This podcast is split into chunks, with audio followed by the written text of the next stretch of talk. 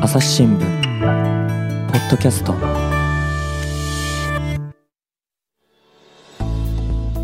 編集委員長澤光子さんのお話を前回の途中からお送りいたします。まあ、あんまりやっぱり手間ばっかりかかっちゃってもね、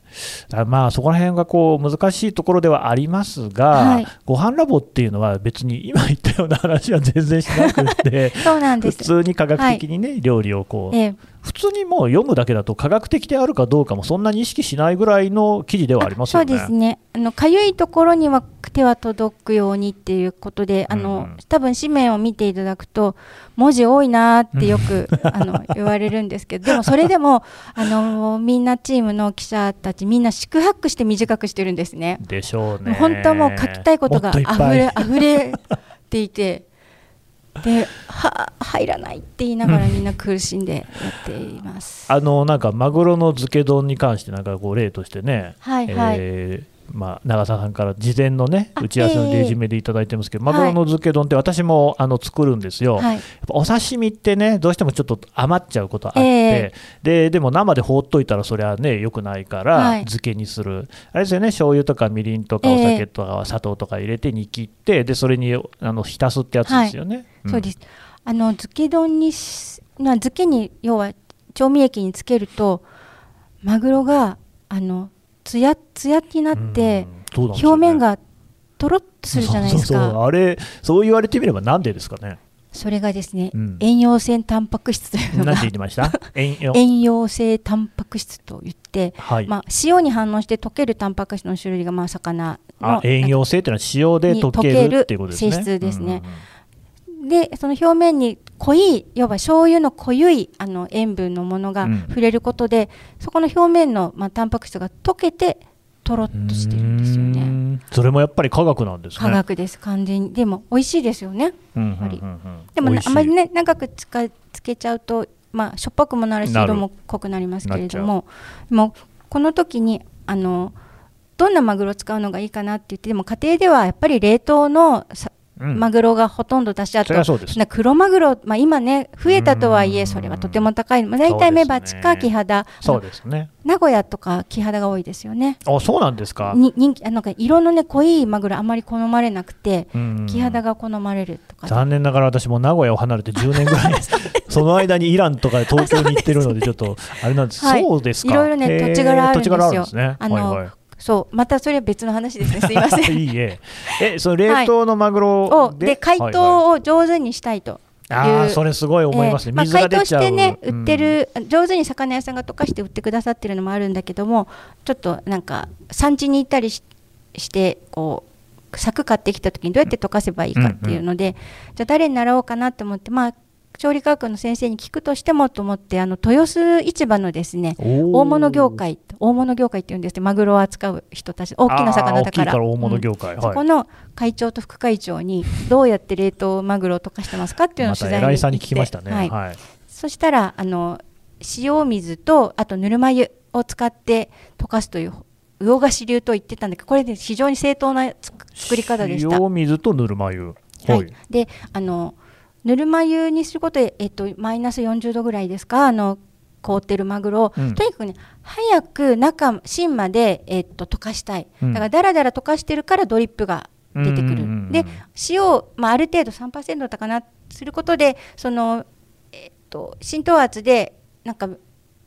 身が引き締まるっていうかそのブヨブヨと水が必要以上に中に入っていかないっていうこともあって、うん、なんか塩塩水のぬるま湯でとにかく素早く溶かすという方法を、まあ、やっているんですけれど、そうすると、えっと、発色も良くてですねあの赤く綺麗にあの早い時間で溶かせるからっていうこともあるそうなんですけど、綺麗な色にあのなるんですね。でそのことはきちんと、まあ、科学的にも証明ができたんでだけれどもやはりねあのおはがきいただいてずっと今まで黒くなってたのが綺麗になって嬉しいっていうお話もいただいたんですがでその時についでだと思って私自身があの柵を買った時に斜めにこう筋筋筋って入ってますですか。はい、であれがこうどうやって切ったらいいのかなとかで、ね、結構バラバラになっちゃったり、うん、それが口に残なっちゃったりして、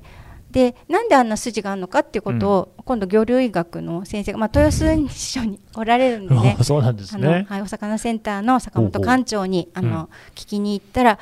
マグロをの絵をね見せてくれて、マグロって早く泳ぐでしょって言って、そうですね、であの尻尾の方はね尻尾振って泳いでるでしょって言ってあそうですね。だからやっぱあそこすっごい筋が発達してるとか。であと表面も要は、えー、とお腹の中心に行くほどまあ筋はないけど外側はやっぱりあの筋肉の塊みたいなあのお魚ですから、で外側ほど筋が強く、まあ、だんだん中、ね、でその向きもどういう向きに筋があるのかもちろん規則性があって、うんうん、でだから柵になった時にいかにそれをうまく断ち切るかっていう方向にお刺身を切れば、うん、えっと、口にそんな残らないし身もばらけないしっていうようなことも、まあ、そこ教わりました。なるほどね、はい、まあ、それも科学ですよね、まあ、一種の,、はいまあ、そうですね。生き物科学かと思います。うん。えで、まあ、結局そうやってえさ、もう一回その解凍のやつ教えてほしいんですけど、あれですか、塩水をぬるい温度にして、そこにあのマグロを入れるっていう形ですか？そうで25度だったかな、なんかあの詳しくは記事を見ていただければと思いますが、なるほどね、はい。えっと、とにかく速いスピードで、えー、中まで溶かすために、から夏場だったら、まあ、水道水でもいいけれども、冬だったら水真水冷たいので、ぬるま湯にして、うん、なんかぬるま湯に入れるってすごく勇気がいると思うんですけれども、ね、でもあの早く溶かすことが大事っていうことでした。ね、でだから途中でも手を入れて水が冷たくなっちゃったらもう一回変えて早くと,、とにかく溶かしそしてその後ペーパータオルに包んでだからよ、まあ、やはり少し水を吸っておりますので、で食べるまで数時間あのは冷蔵庫で休ませて余分な水分を抜きその間に、えっと、空気にも触れて、えっと、だから眠っていたマグロが、まあ、そこで起きてるわけですよね。それがあの目覚めて、まあ、酸素に触れて発色もきれいになって、だから、えっと、マグロ屋さんは例えばお昼ご飯の支度をして片あ片付けをするときに一緒にやっといて夜食べると最高だよっていう。なるほどね。でもう一つ言われたのが家庭の冷蔵庫にいつまでも冷凍だからって置くなっていうのも言われてどうしてですか、ね、こう要は専門の冷蔵庫のはマイナス60度とかっていうことで、うんうんうん、めちゃ低いんですね。でも家のって何度でしたか？マイナスなんか20度くらいだったかな。またしょっちゅう開けますしね、はい、でそうすると相当な差があって、うん、いわゆる冷凍っていうふうに見た目には見えるけどどんどん温度は上がっていってるからそこでまた、えっと、氷の結晶が大きくなったりとか乾燥まあ乾燥焼きみたいのもあるし、だからとにかく早く3日で食べろって言われてえそうなのって ちょっとそれは早すぎませんかみたいに思ったんですけどまあ、ベストな状態は。冷凍のマグロも買ったば新鮮なうちに食べなきゃいけないってことですね。そうのように、うん、なのでだからかちゃんとしたところで冷凍して保管しておけば1年でも2年でも全く状態は変わらないんだけれども、ね。うん、家でに買ってきたらすぐに食べると。たまにいますけどね料理好きの人でも、でっかい業務用の冷蔵庫持ってるとね、星崎とかのやつね。あの中に入れて忘れなければいい。でもな なかなかそうはいかないんで、はい、やっぱりなるべく早めに食べた方が美味しく食べられると、はい。ろいろと理由があるなってだからそういう魚菓子の知恵みたいなものも科学的にちゃんとこう裏付けがあったっていうことですね、えー、非常に勉強になりましたし。逆に言うと科学的なものがちゃんと残ってるってことなんでしょうね。あそう。ああのそれはあると思います。結局続いていることには根拠があるっていう、うんうん、だから伝統食品のその科学的に分析するっていうようなことも今流行ってるけれども、うん、それも結局生き残ったものには、うんうん、あのそれなの意味があったっていうことじゃないかと、ね、勇気づけられますね、140年以上生き残ってきた新聞にもね、まあ、何らか意味があるっていうことにあってほしい、そこに結びつきましたか、素晴らし。い。いやさて、今回ですね、はい、実は長澤さんにですねこのまあ料理の科学っていうことで、ですね、えー、ちょっとですねあの調理したものを持ってきていただいているっていうことなんで、無茶ぶりされまして、そうなんですよね、ちょっとお願いをいたしまして、はいえ。ー、ちょっとじゃあ、それをね、今から少しいただいてみようかなと思うんですけれども。はい、ぜひちょっとあのまあ、実験というほどではないんですけれどもラボの中でもとても反響が大きかった、うんうん、えー、鶏とトマトとマイあのキノコのスープという、まあ、材料を順々に入れていって割と短時間で作り上げるスープなんですけれども、うんうん、旨味の相乗効果を利用しているレシピですのでこれをちょっとお試しいただきたいと思います。じゃあちょっとご準備いただいてもいいでしょうか？はいお待ちください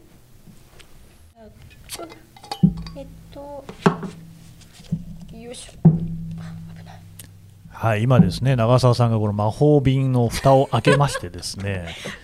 用意をしていただいてますよ、はい、なんとなくあのめちゃくちゃ小さいあのコップが出てきました。はい、はい、紙コップですね。まず最初あの銀色の魔法瓶から何はい、なんか液体出てきまして。1液体スープ1ですね。はい、お次は青い水筒のようなものからスープに。見た目は一緒に見えますけどね。ちょっと色が違うのが分かるな。るほど。お今度はスプーンがおさじでこれがね完成完成品。なんかでもちょっともうすでにいい匂いがちょっとゆすっちゃったんできましたよ。本当はもっと澄んだ色にできるんですけどちょっとトマトが崩れて色が濃くなっちゃいましたはいはいあ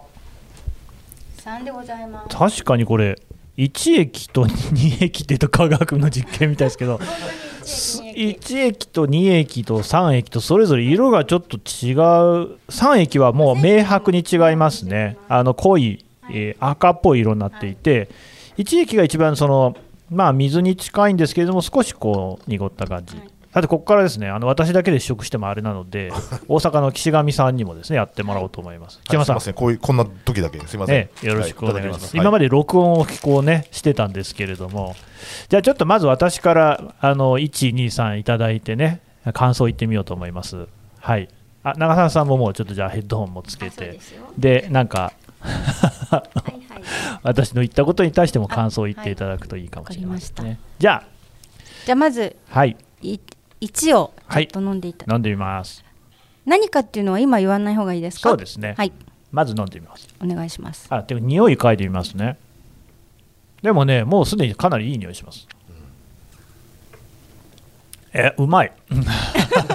ちゃんとうまみありますね。はい。あのー、こうスープの中になんだろうなんか野菜かハーブかみたいなのがちょっと浮かんでいる感じがありますけれども、これはですね、うん、あ今言っていい？いいですよ、はい、あのこの鶏とトマトときのこのスープというのは、うん、えっと、鶏の手羽元あの、うん、骨付きの手羽元の部位を使って、ね、えっと、最初お酒で鶏をまあ沸かしてですね、そこで臭みを飛ばすと。これも調理科学なんですけれどもアルコールって蒸発するときに一緒に臭い臭みも連れて行ってくれるんです。そうなんですなのでお酒を入れた時は必ず沸かしてくださいっていう。それめちゃくちゃいいですね、はい、それで、まあ、お水を足して、うん、そしてですね20分ことこと煮込んだだけですそれは、うんうん、なので野菜とか何も入ってない、野菜はニンニクが少し入っています。薄うっすらニンニク入ってで本当は最後に塩あ途中で塩味なんですけどこの段階で一応まあ飲めないのもよくないなと思って。そうかまあ鶏の不利になっちゃうので、ね、はい、不利になっちゃうので、はい、だから美味しく感じられるんです、ね。はい、一応塩味はあのつけました。なるほどありがとうございます。っていうのが一致でございます。岸上さんどうですか？非常に優しいあ優しいですよね。まあ素晴らしい。そうですね。まあこれがもうよ基本のよくチキンストックとか、うん、あの鶏ガラスープとかっていうののまあベースになるようなものがこれかもしれません、ね、これだけでもでも例えば朝ごはんの時なんかちょっとあったりしたら、はいはい、すごく嬉しい感じしますよね。ええ、クルトンなんか浮かべちゃった、ね、そうですね。お吸い物っぽいかもしれない。そうですね。おすまし的なね。おすまし的な。じゃあ次行ってみましょうか。はい、次行ってみましょう。二液。二液。二液。液っていうとなんかフェノールフタレインとか飲んでる感じしますけど。ね、はい、いただきます。はい、ますまず色が全然違います。濃くなってます。うん、なんかレモン色が濃くなってますね。あ全然違う。全然こっちの方が美味しい。あのでも何なんだろうな。あのさっきのもうすでにねお話しいただいた通り鶏のスープなわけじゃないですか、はい、これ今2液を飲んでるのがここまさに僕はこれ鶏のスープっていう感じがするんですけれども。そうかもしれません、ね、鶏の味が濃く感じられます、はい、岸上さんどうですか？非常になんか、ま、まろやかになってますよね。その下の周りにこうつくというか素晴らしい。そうかもしれません、ね、多分なんかラーメンのスープとかにこうか絡むような麺に絡むような感じの、うん、もうかなりスープスープとして、なんかし親親しんだ味というか、ね、料理とし料理になってきてるこれを飲んだ後だと一液はめちゃくちゃ薄く感じます、はい、かもしれません、はい、その通りでかもしれません。これは、はい、あのいわゆるミニトマトをですねあの、半分に切ったのを、うん、えー、入れて5分ぐらい、うん、あの少し加熱してそのトマトの持っている、まあ、グルタミン酸が多い食品でもあるのでその、まあとまあ、風味も含めて出てるんですけれどもだからチキンプラストマトの味です。でもぐらぐらさせてないからトマト味って感じは多分あんまりしないのかなと思います、うん、いや本当にまず色も全然トマトの色じゃないですし、ぐらぐらさせて味もあのトマト独特の酸味とか全く感じられなくて、はい、丸い感じのお味ですよね、えー、それぐらいの量しかまあ、あんまり入れていないということもあります。なんだけれども、そのグルタミン酸が効いてるってことそうですね。あと、まあ、甘みとか風味みたいなものも加わって、うん、ここでその鶏肉のイノシン酸とグルタミン酸の相乗効果が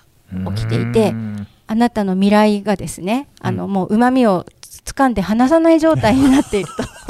と いうことだそうですよ。なるほどね、まもう、まあ、私があんまり危なっかしいこと言うとまた先生に怒られそうで あのちゃんとした本がたくさん出ているので皆様にはあのきちんと読んでいただきたいと思うんですけれども、ね、まあ、とにかく味結構変わりますよね。なんかよくあの胃袋つかめって話聞きますけど、はいはい、未来がつかまれていたっていうこともね、ね。今、科学的に知りましたけれども、それは胃袋はつかめませんもんね、スプラッタ映画だった話は。そうですね。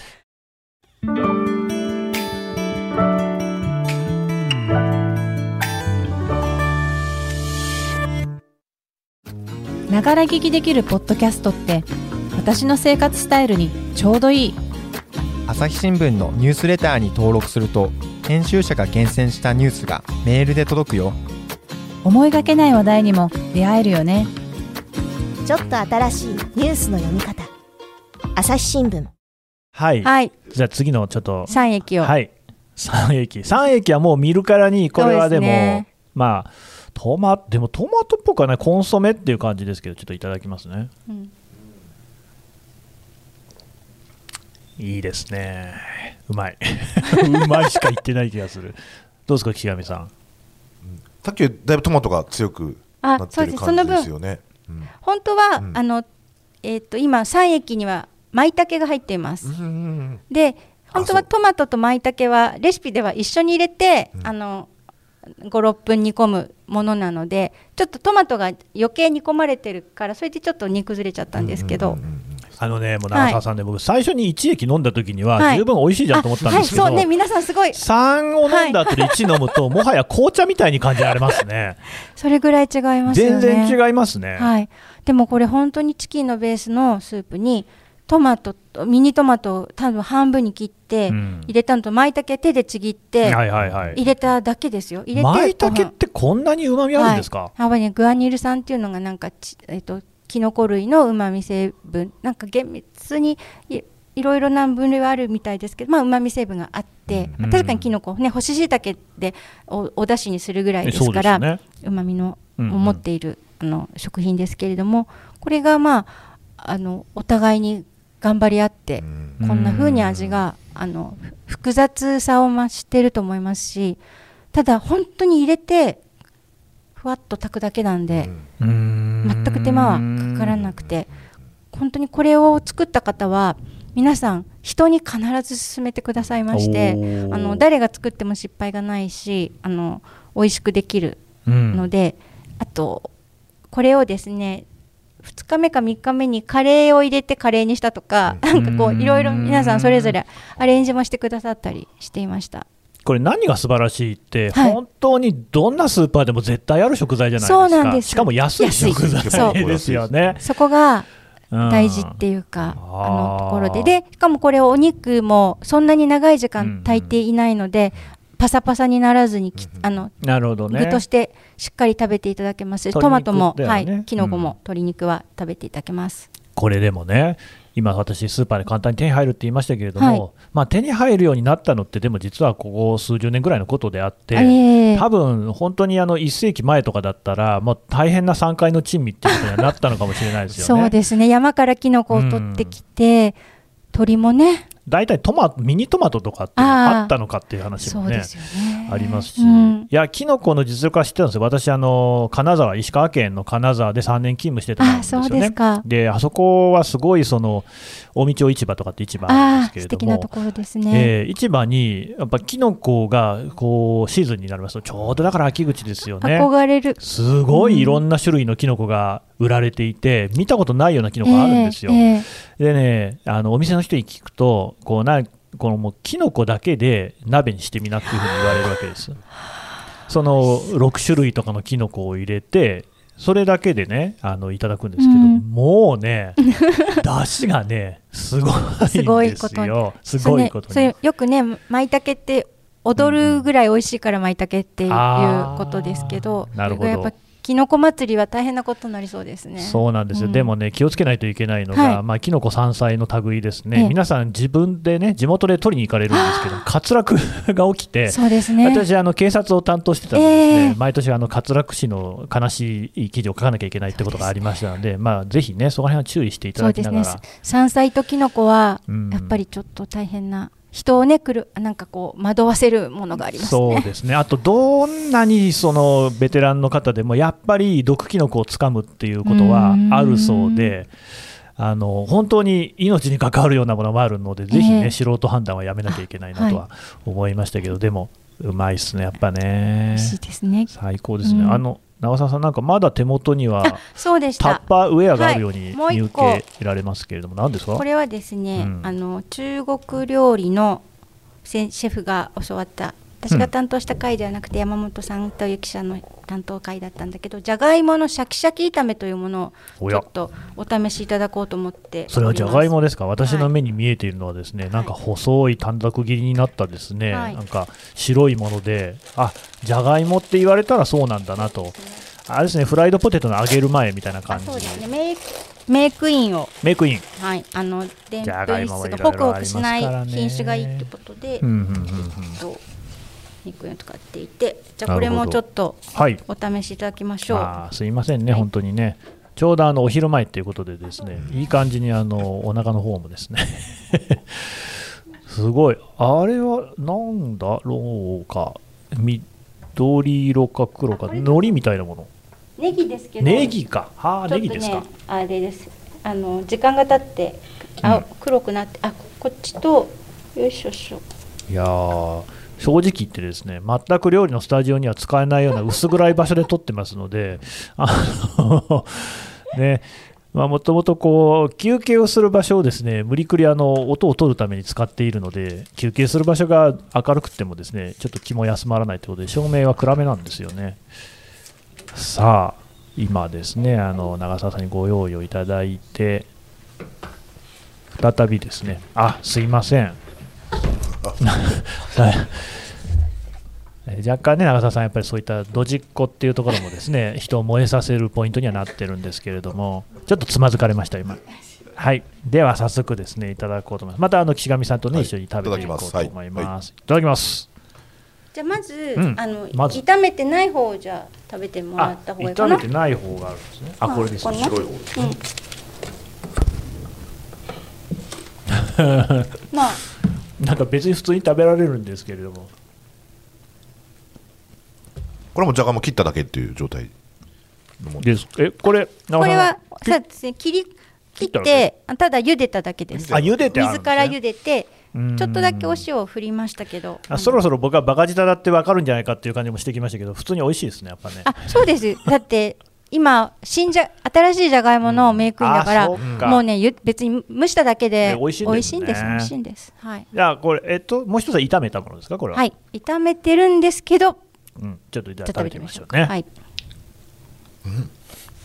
ん、これあれ？じゃがいもなのに。これ同じじゃがいもですか？同じじゃがいもです。同じ袋に入ってきた。ものすごいシャキシャキしてますね。はい。岸山さんどうですか？のじゃがいも同じじゃがいもととても思えないですよね、うん、この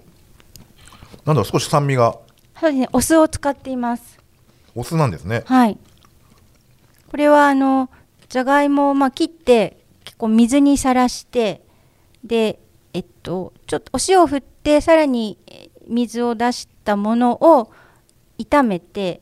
で味付けは本当塩とお酢だけです。胡椒ちょっと振るっていうレシピだったんですけどこのまあでんぷんを抜いておくってことと炒めてる時に酢を使うことであのまあでんぷん質がまあ切れてっていうかあのホクホクにならないで火が通っているので、シャキシャキした食感があってこれ中国料理では前菜のようなものなどによく使われる料理ででも日本料理にもじゃがいもな梨のよう梨のような食感っていうことを表現してなんか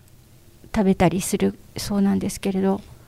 面白いですよね、かすごく簡単なんだけどこれビールでもお酒なんかのおつまみにもいいしいいし見た目も綺麗な塩いお料理だと思うんですけど。言われて急にビール欲しくなってきました、こんなにしかし違うもんなんですね、えー、だから同じ加熱でも操作によってこれもだから科学で説明ができる。あそうそうそうですね。でんぷんが、えー、落ちるとこういうシャキッとするってことですか？はい、で酢を使う効果もあるそうなんですけれど。酢でなんか引き締まったりするんですか、うん、ちょっと今危うくなってきました、ま、ね、先生に怒られちゃうから、怒られちゃうから。ちょっと調べて。あまあ記事を読んでいただければ多分から特別な操作はいらなくてこれお水も入れて加熱するので全く失敗ありませんしあのむしろゆっくり加熱すればいいようなものなんです。いやあの料理っていろいろなこの難しさがあるのポイントがあると思うんですけど一つがやっぱり食材が硬いままになっちゃう。生煮えであるとか、えーはい、っていうことがありし逆に茹ですぎるっていうのもあるじゃないですか、えー、その硬さ柔らかさってかなり味覚の重要なポイントではありますよね。そうですね。あの本当国民性が出るっていうような、ね、例えばイタリアなんかは茹で野菜をとってもくたくたなるまで茹でるし、まあ、それは味が濃い野菜が多いからっていう説もありますけどでも日本は割と見た目の色をとっても大事にするので固めに茹でてね、さらに氷水に取ったりして色止めをしたするような操作をしたりしますけどでもやっぱり、ね、で栄養素が流れるのが嫌だとかって言って今極端にその水にさらしたりすることを嫌があと加熱時間が長いことをあの嫌う風潮もやっぱりあるんだけれども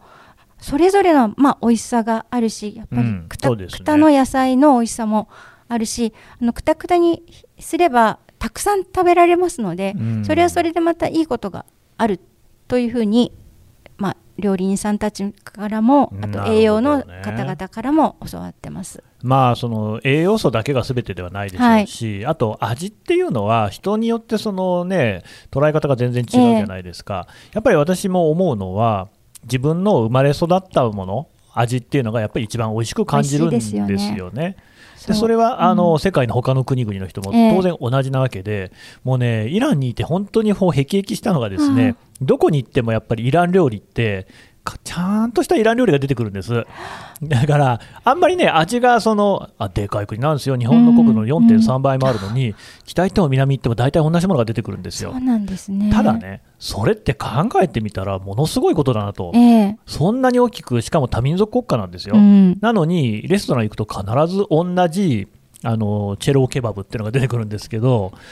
こんなにね、あの料理を統一させるっていうのは結構途方もないことなんじゃないかなと思って。すごい権力じゃないですかね。そうなんですよね、やっぱりペルシャ帝国とかっていうのの、うん、そういう影響がおそらくはあるんだろうと思いますけれども。やっぱり権力と料理は、うん、あのすごく結びついているし、だから多様性が担保されているってことは、すごくいいことではあると思うんですよね、うん。うん、それはそれで。うん、だから、まれに例えば、えーと、カスピ海岸に行くとですね、ええあのあそこはチョウザメがいるんですよね、でですからあのキャビアが取れるんですが、うん、キャビアは当然イランでも高いので、ええ。えー、でもチョウザメ自体を食べられるわけですよ、はい、これをケバブにするんですけど、まあ美味しかったですね。ちょっとそれはどんな味ですか？えー、なんだろうな、いやあの、まずそもそもイランで魚のケバブを食べること自体が珍しいんです、うん、やっぱり羊のお肉であったり、えー、まあ、鶏であったりってことが多いんですよ、はい、でそれは皆さんもあのねまあ、イランだけじゃなくてアラブ料理屋さんとかでも食べられるんで、えー、日本でも食べたことがあるっていう人もね、いらっしゃると思う、あとは、まあ、トルコの、ね、ドネルケバブとか有名なんで、はい、あんな感じの味なんですけれども、魚ってね、やっぱりね、身が圧倒的に柔らかいんですよね。うんそれでいてこうあのチョウザメっていうのはこう豊かな地味があると言いますか癖がないんですよそれで。あのそれすり身になってるんですか？すり身じゃなくて切り身の切り身ってフィレ,、ね、フィレのまま、はい、もう冷めてこうあのはんぺんの材料になったりそうですよ、ね、すり身にも使うしだから身の白くて綺麗な魚だと思います。モウコザメだったかな？だから日本のも美味しすごく美味しいって聞きますし。でも日本だとあんまり冷めて売ってますけど、うん、そこまで食べませんよね、ね、今は、うん、あんまり、まあ、地域性で残ってるところはありますけれど、うん、すごくポピュラーな食品ではな魚ではないかもしれない、ね、いやそれはねでもイランでもそうでそもそもイランって魚の食文化がすごくこう少なくて、はい、えっとねマヒっていうんですけどお魚のことを、ええ、なんか赤い魚とか白い魚っていう言い方しかしなくて要はそのアジだサバだイワシだみたいな、え、そういう固有の名前が全然ついてないんですよ。魚は魚。魚は魚。赤い魚か白い魚。そうで、うん、あの好きなんですよイランの人も。例えばお正月にはその白いお魚を食べるっていうのがもう恒例になってるとか、昔から食べてるんですけれども、はい、なんかあんまりその細分化とかしてないところ見るとそこには関心が向かなかったみたいで。うん。いろいろ面白いですよね、面白いですね、本当に。いや、料理っていうのが本当にね、科学であるし、はい、いろいろなこう興味深いね文化とか歴史とか、あとはだからそれこそその今の社会っていうののね、一定のそのやっぱり料理っていうのが反映しているっていうことがすごくよくわかりますよね。そうかもしれません。うん、っていう話はでも別にご飯ラボには書いてあるわけじゃなくまた別の また別の話ですが、はい、して。はい、結局ご飯ラボとかを通してそういうところも見えてくるし。そうですね、うん、あとは普通に日々のご飯も美味しくなる。はい。本当に。もうなんか大きなところから日常の小さなところまでやっぱり料理を通していろんなことを皆さんが想像を巡らせていただけると楽しいですよね。うんどうですか？長澤さんにとってですねこのご飯ラボっていう企画というか一連の記事っていうのはやってみてなんかどんなようなこう長澤さんにとっては学びみたいなのがあったんですかね？そうですあの最初のその、まあ、料理フラット化してみるっていうことで自分自身が視野が広がるようなこともありましたしあと、ね、料理ねちょっと上手くなった気がするんですよ、ね、え長澤さんでももともと上手じゃないんですか？だからレシピを読んでは作っていたけど、うん、やっぱりこの自分が作ってる感っていうのと我が物にした感。我が物にした感。あとはあのレシピを見なくても作れるメニューがやっぱ増えるので。それすごいですね。でもまあ、レシピ書いてる側からしたらどうなのっていうのはあるんですけど。いやいや、まあ、そうか。それもご自分でやってらっしゃるわけだから、まあ、でね、でもあのそれもすごく、えっと、目標としたことだったので。で美味しさの定義っていうか複雑なものが美味しいとは限らないってことはあの頭では分かっていたけれどもより実感することができたりあとやっぱり便利さとか簡単さっていうのもそれが目的化するとやっぱり美味しさを逃がしてしまう場合もあるから、美味しいことはすごく大事だけれどその2つですかねは複雑だから美味しいわけじゃないし簡単だからといって幸せになるわけじゃないっていうかなんかそんな感じでしょうか。いやでも科学を知ることによって料理の本質を捉えることができるっていうのはすごく大事で、えー、それによってその、まあ、レシピはもちろん最初はあった方がいいに決まってると思いますが、はい、そこからこう解放されるっていう自由さもありますよね。えー、やはりその解放が またプロパガンダ自由だっていうことで。そうですね。うん。なんかそういうのってこう本当に今一番求められてることかもしれないですよ。うん。だといいし、まあ、そのにお役に立てればやっぱり記事としてはいいかなと思います。うん。結構その究極のリベラルアーツというか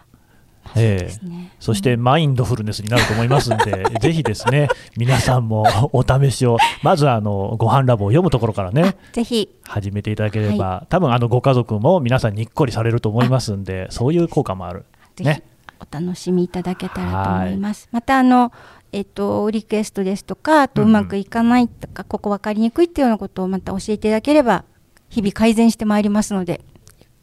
はいというわけで長澤編集員でしたどうもありがとうございましたどうもありがとうございました。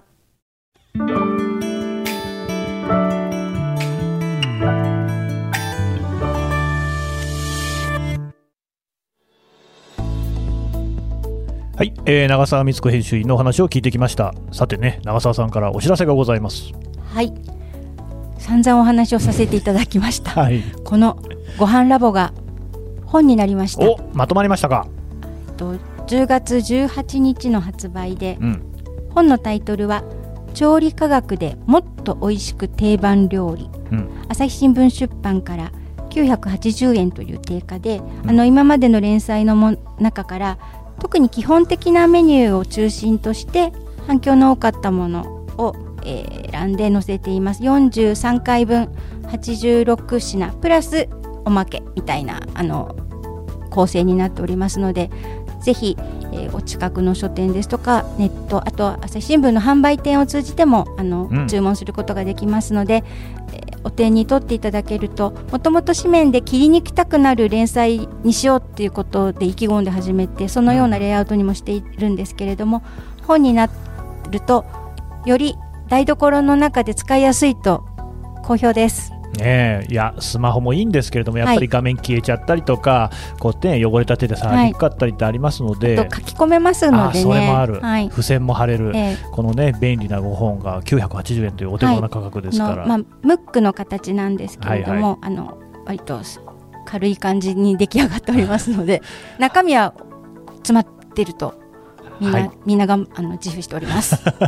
というねあの長澤さんもねこうおっしゃる本なのでぜひねちょっと一度お手に取っていただければと思います、はい、調理科学でもっと美味しく定番料理ご飯ラボの連載が本になりました。どうぞよろしくお願いいたします。はい。長澤編集員でした。どうもありがとうございました。ありがとうございました。朝日新聞ポッドキャスト朝日新聞の神田大輔がお送りしました。それではまたお会いしましょう。この番組ではリスナーの皆様からのご意見ご感想を募集しています概要欄の投稿フォームからぜひお寄せください。ツイッターやメールでも受け付けています。ツイッターでは番組情報を随時紹介しています。アットマーク朝日ポッドキャスト。朝日新聞ポッドキャストで検索してみてください。